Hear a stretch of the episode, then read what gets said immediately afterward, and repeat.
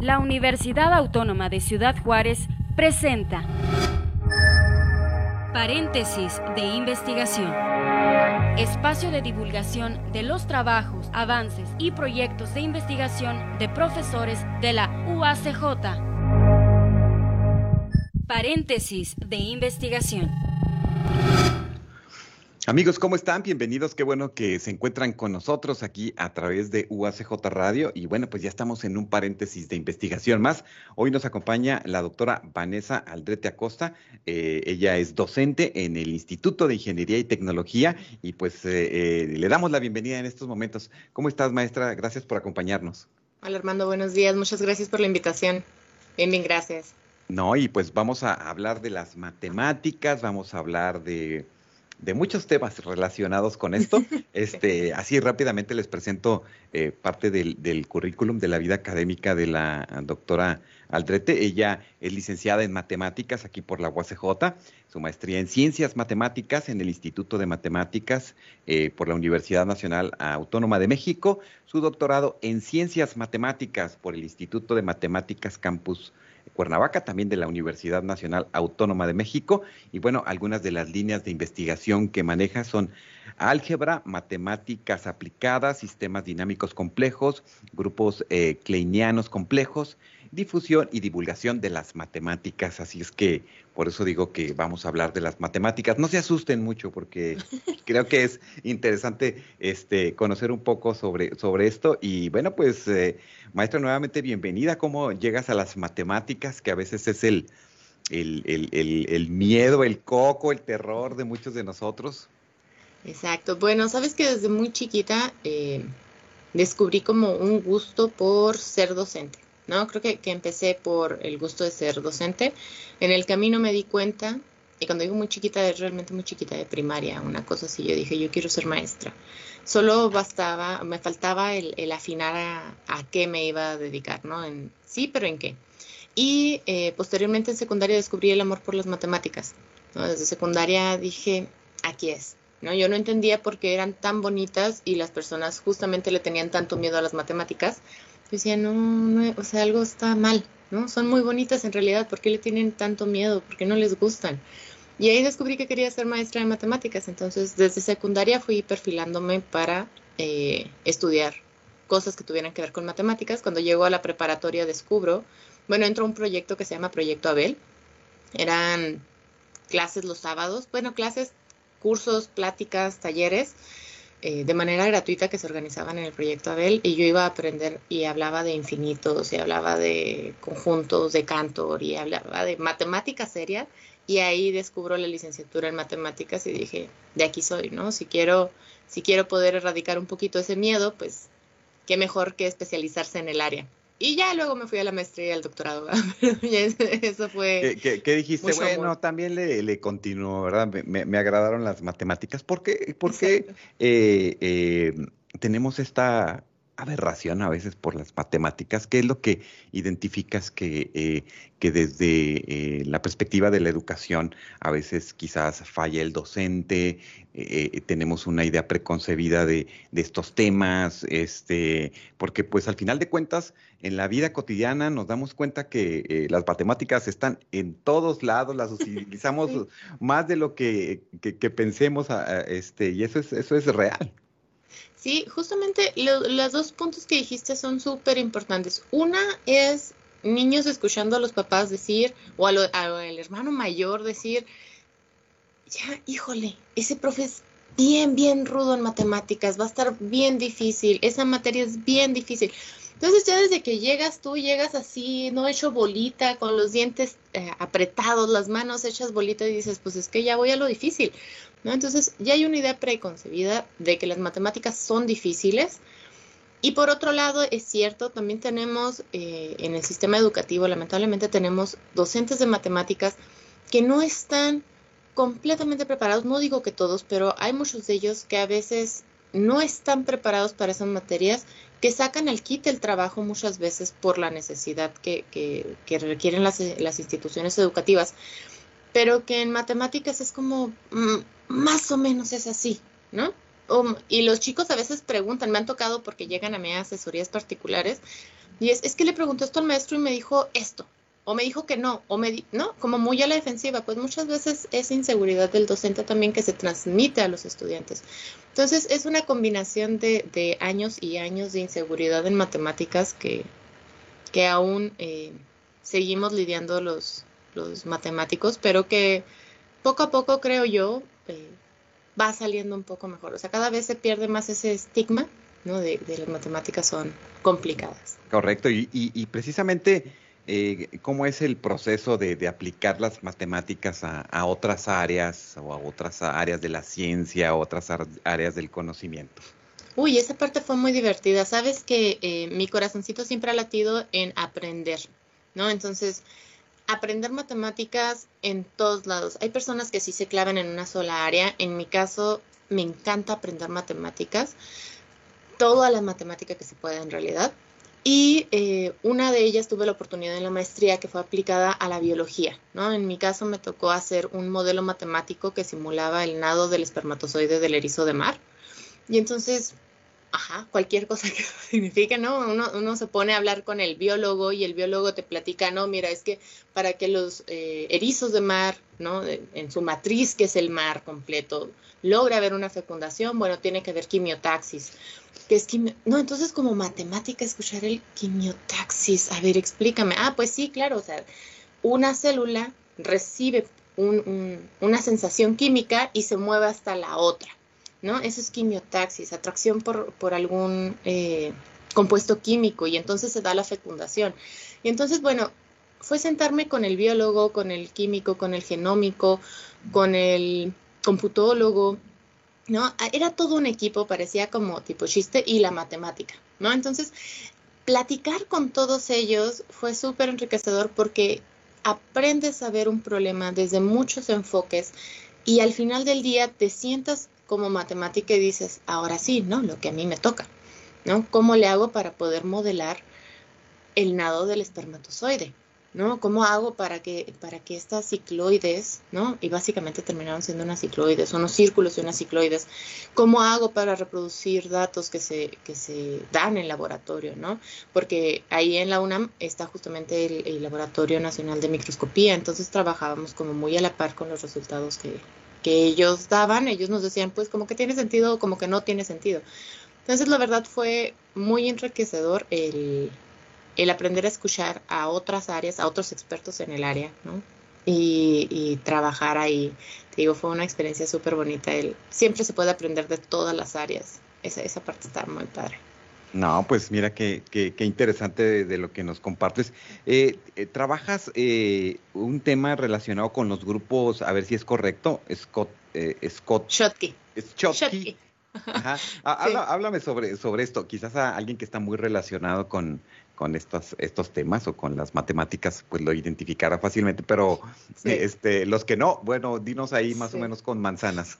Bueno, te platico. Fíjate, eh, cuando entré al doctorado, ya dejé eh, las matemáticas aplicadas, me dediqué a, a lo que se eh, engloba como matemáticas puras, pero me cambié de área eh, de investigación justamente a una en donde la geometría ya no es la geometría que nos enseñan en la primaria, ¿no? Ya los triángulos dejan de ser de lados derechos, ¿no? Ya hay triángulos que son flaquitos, ¿no? O sea, en vez de tener triángulos, triángulos, tienes triángulos un pues no, yo nomás me acuerdo del este isósceles, del este que escaleno. Escalé, sí, sí, bueno, lo, lo súper básico, ¿no? Exacto, bueno, todo eso es geometría euclidiana todo eso que nos enseñan en, la escuela tradicional mexicana, bueno, y, en todo el mundo, se llama geometría euclidiana y está bien, solo que hay otras geometrías, ¿no? Hay muchos otros tipos de geometrías en donde a veces pueden ser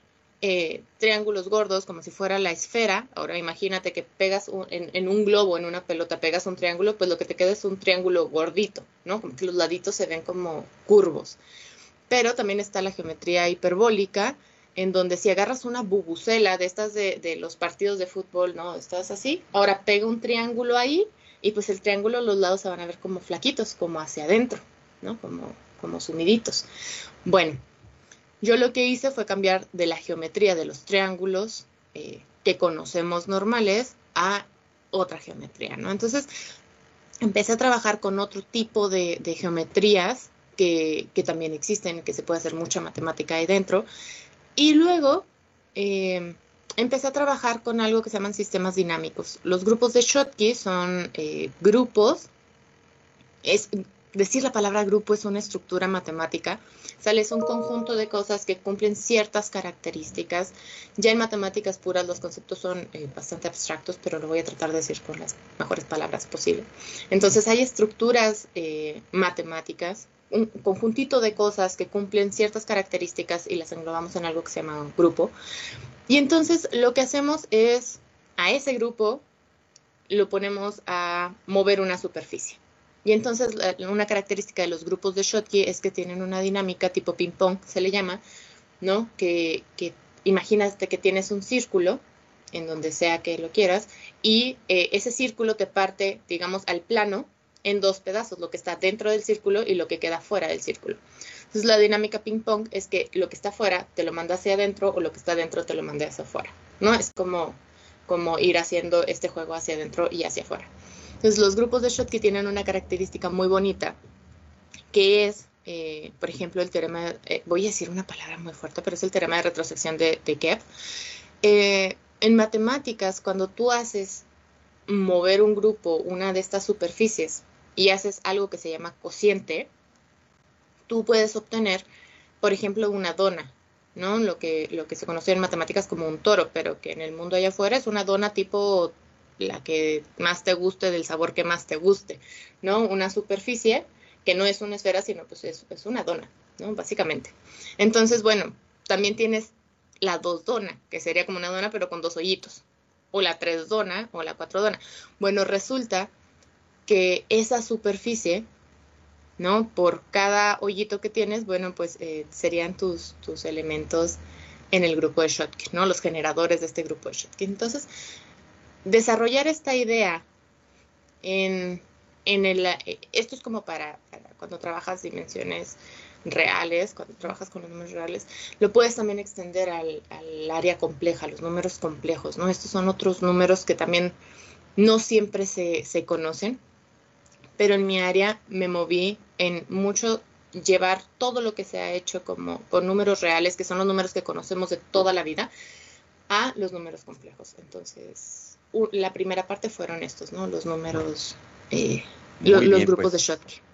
Lo entendí perfectamente y toda nuestra audiencia también. Estamos el día de hoy hablando sobre el mundo de las matemáticas, estamos, eh, bueno, si no entendiendo, también adentrándonos para conocer un poco más sobre estos temas. La doctora Vanessa Aldrete, eh, docente en el Instituto de Ingeniería y Tecnología, y bueno, pues estamos hablando de algunas de las, de las líneas, por así decirlo, eh, que, trabaja y bueno, estamos, eh, nos hablaba sobre los grupos eh, Chopkins, y, pero también hablas o trabajas lo que son los grupos kleinianos complejos, bueno, no son este, extraterrestres ni nada por el estilo. Ah. no, suena, ¿verdad? Suena algo por el estilo, sí. Sí, ¿sabes? los grupos kleinianos complejos, bueno, kleinianos básicamente son subgrupos, ¿no? Estas estructuras que teníamos de grupos, bueno, ahora algo que está dentro chiquito y que sigue cumpliendo las características, se llama subgrupo, ¿no? un pedacito de los grupos. Eh, kleinianos complejos eh, significa que eh, son discretos y que actúan de una manera bonita en un espacio no vacío, en espacios proyectivos. ¿no? Entonces ya nos cambiamos a la geometría proyectiva. ¿no? Entonces es irse moviendo, eh, digo, de geometrías en geometrías. Bueno, la que, la que yo trabajo es la geometría proyectiva, por fin lo dije.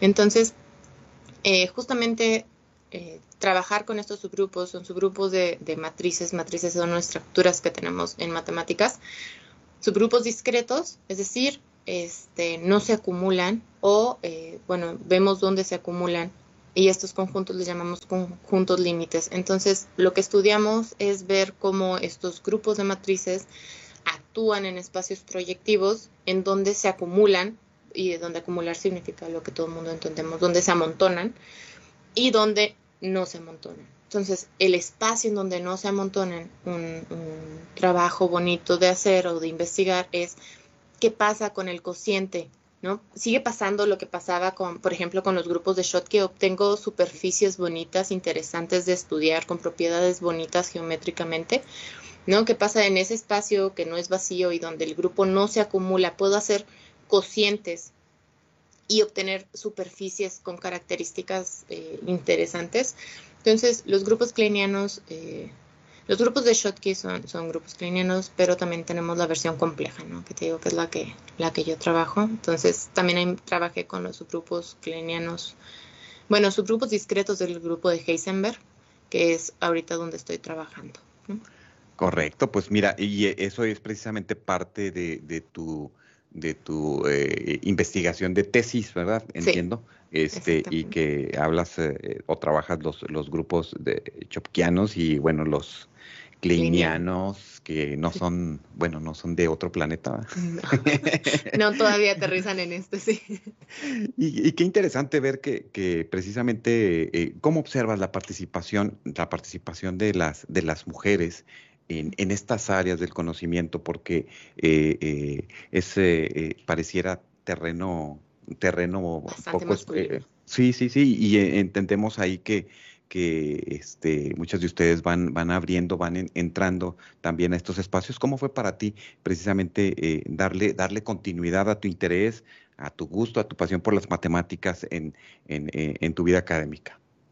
Sabes que en efecto sí es un poco complicado eh, yo tuve eh, bastante fortuna en muchas ocasiones, caí en blandito, caí con compañeros, es cierto, su mayoría son, son varones, ¿no? Es un mundo con muchos hombres, sabemos muy pocas mujeres. No, no me, o sea, si digo 80-20, yo creo que me fui en bajito, o sea, quizás sea 90 y 10, no sé, somos muy poquitas las mujeres que vemos en matemáticas. Cada vez efectivamente hay un poquito más de mujeres en matemáticas.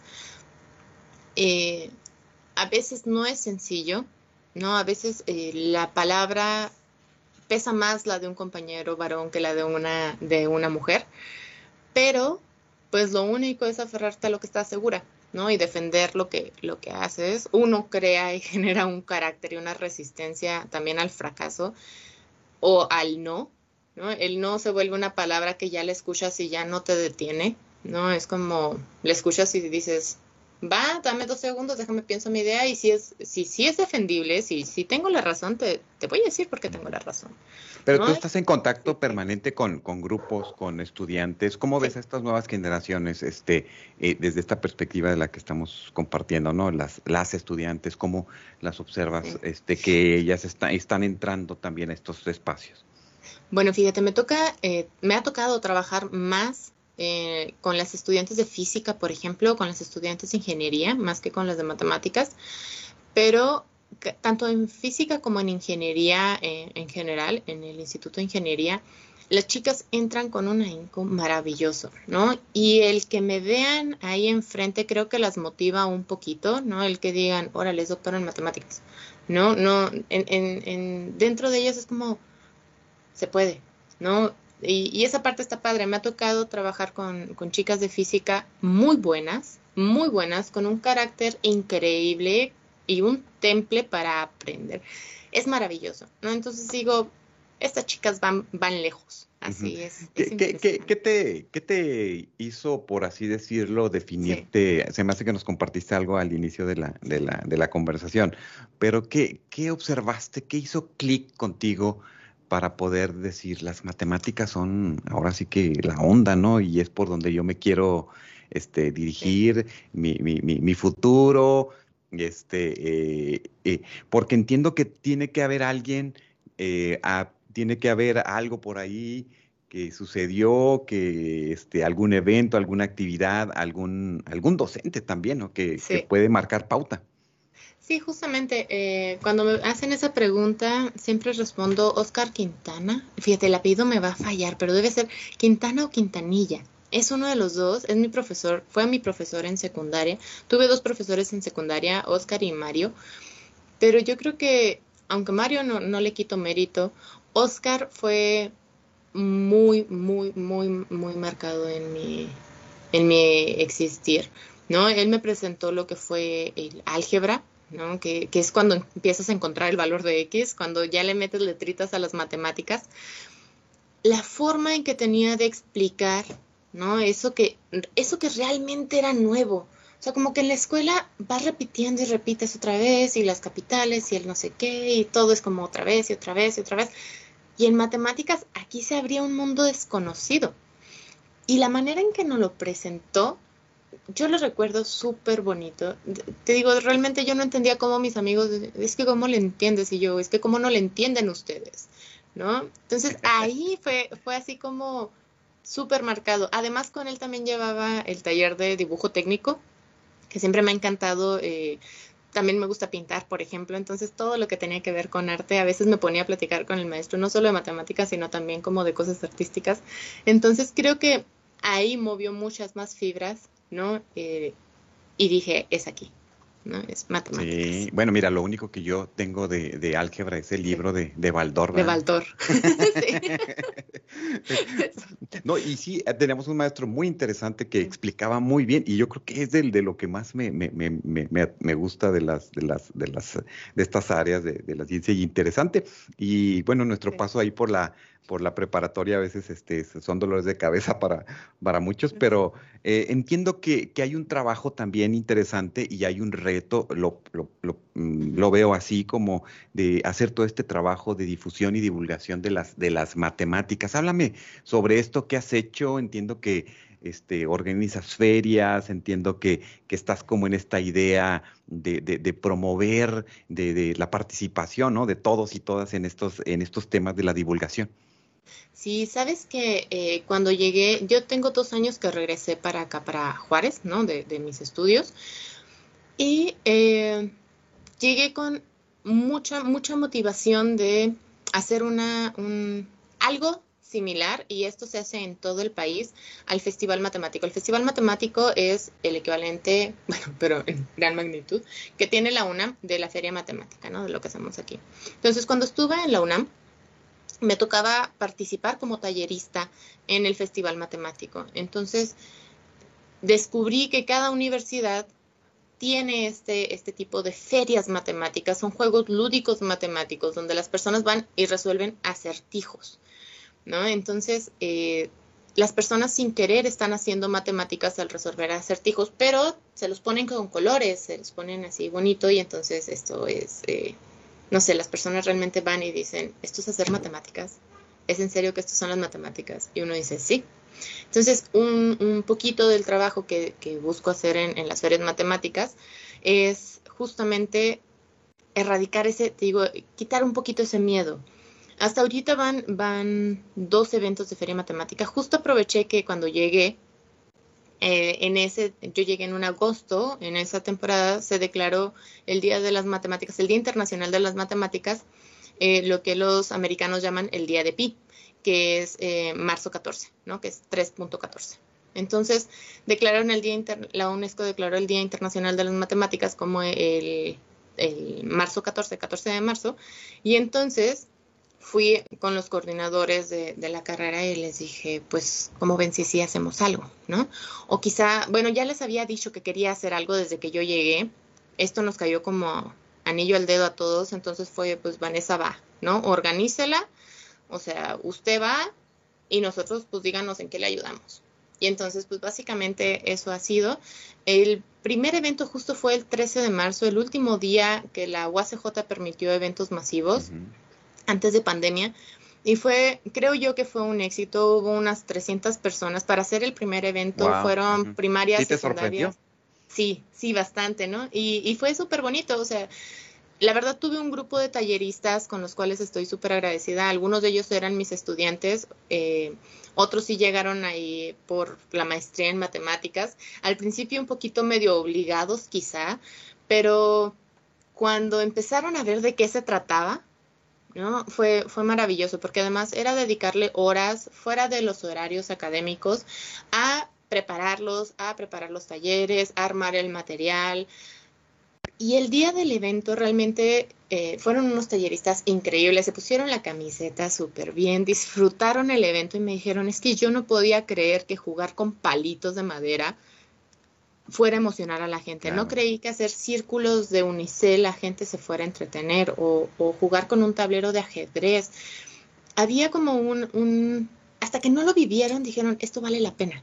No, o sea, realmente transmiten matemáticas de otra forma. Fueron unos talleristas increíbles, estoy muy agradecida con, todos ellos. Fue un grupo como de unos 30 talleristas los que estaban ahí a, mi cargo y fueron todos excepcionales, fue, fue maravilloso. El segundo, que fue este año, ya fue de manera virtual, hubo cuatro pláticas. También hubo un, alcance más o menos como de unos 300, 350 eh, eh, participantes en las cuatro charlas que hubo.